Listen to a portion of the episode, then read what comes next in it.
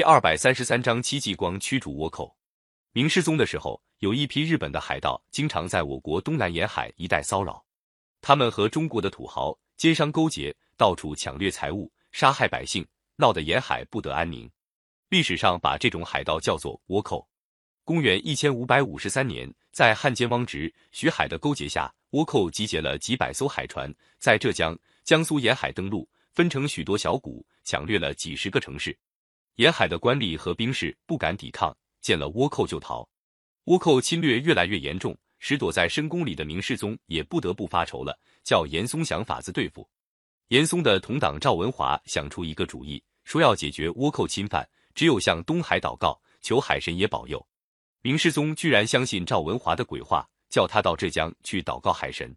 后来朝廷派了个熟悉沿海防务的老将于大猷去抵抗。于大猷一到浙江就打了几个胜仗，但是不久，浙江总督张经被赵文华陷害，于大猷也被牵连坐了牢。沿海的防务没人指挥，倭寇的活动又猖獗起来。朝廷把山东的将领戚继光调到浙江，才扭转了这个局面。戚继光是我国历史上著名的民族英雄，山东蓬莱人。他到了浙江，先检阅那的军队，发现那些军队纪律松散，根本不能够打仗，就决心另外招募新军。他一发出招兵命令，马上有一批吃够倭寇苦的农民、矿工自愿参军，还有一些愿意抗倭的地主武装也参加了进来。戚继光组织的新军很快发展到四千人。戚继光是个精通兵法的将领，他懂得兵士不经过严格训练是不能上阵的。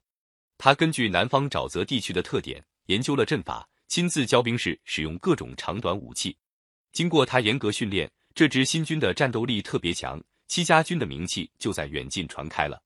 过了几年，倭寇又袭击台州一带，戚继光率领新军赶到台州。倭寇在哪里骚扰，他们就打到哪里。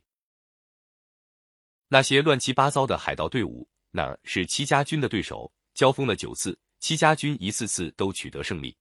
最后，倭寇在陆地上待不住，被迫逃到海船上。戚继光又用大炮轰击，倭寇的船起了火。大批倭兵被烧死或掉到海里淹死，留在岸上的也只得乖乖投降。倭寇见到浙江防守严密，不敢再侵犯。第二年，他们又到福建沿海骚扰，一路倭寇从温州往南占据了宁德，另一路倭寇从广东往北盘踞在牛田，两路敌人互相声援，声势很大。福州的守将抵挡不了，向朝廷告急，朝廷又派戚继光援救。戚继光带了新军赶到宁德。打听到敌人的巢穴在宁德城十里外的横屿岛，那儿四面是水，地形险要，倭寇在那儿扎了大营盘踞，当地明军也不敢去攻打他们。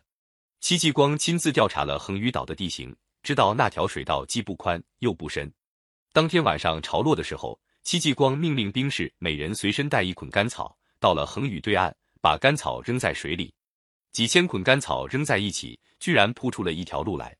戚家军兵士踏着干草铺成的路，神不知鬼不觉地插进倭寇大营。经过一场激烈战斗，盘踞在岛上的二千多个倭寇全部被歼灭。戚家军攻下横屿，立刻又进兵牛田。到了牛田附近，戚继光传出命令，说：“远路进军，人马疲劳，先就地休整再说。”这些话很快传到敌人那里。牛田的倭寇真的相信戚家军暂时停止进攻，防备也就松懈下来。就在当天晚上，戚继光下令向牛田发起总攻击，倭兵毫无准备，匆促应战，禁不住戚家军猛攻猛冲，纷纷败退。倭寇头目率领残兵逃到兴化，戚家军又连夜跟踪追击，一连攻下了敌人六十多个营寨，消灭了溃逃的敌人。到天色发白的时候，戚家军开进兴化城，城里的百姓才知道附近的倭寇已被戚家军消灭，大家兴高采烈，纷纷杀牛带酒。到军营来慰劳。第二年，倭寇又侵犯福建，攻下兴化。这时候，于大猷已经复职，朝廷派于大猷为福建总兵，戚继光为副总兵。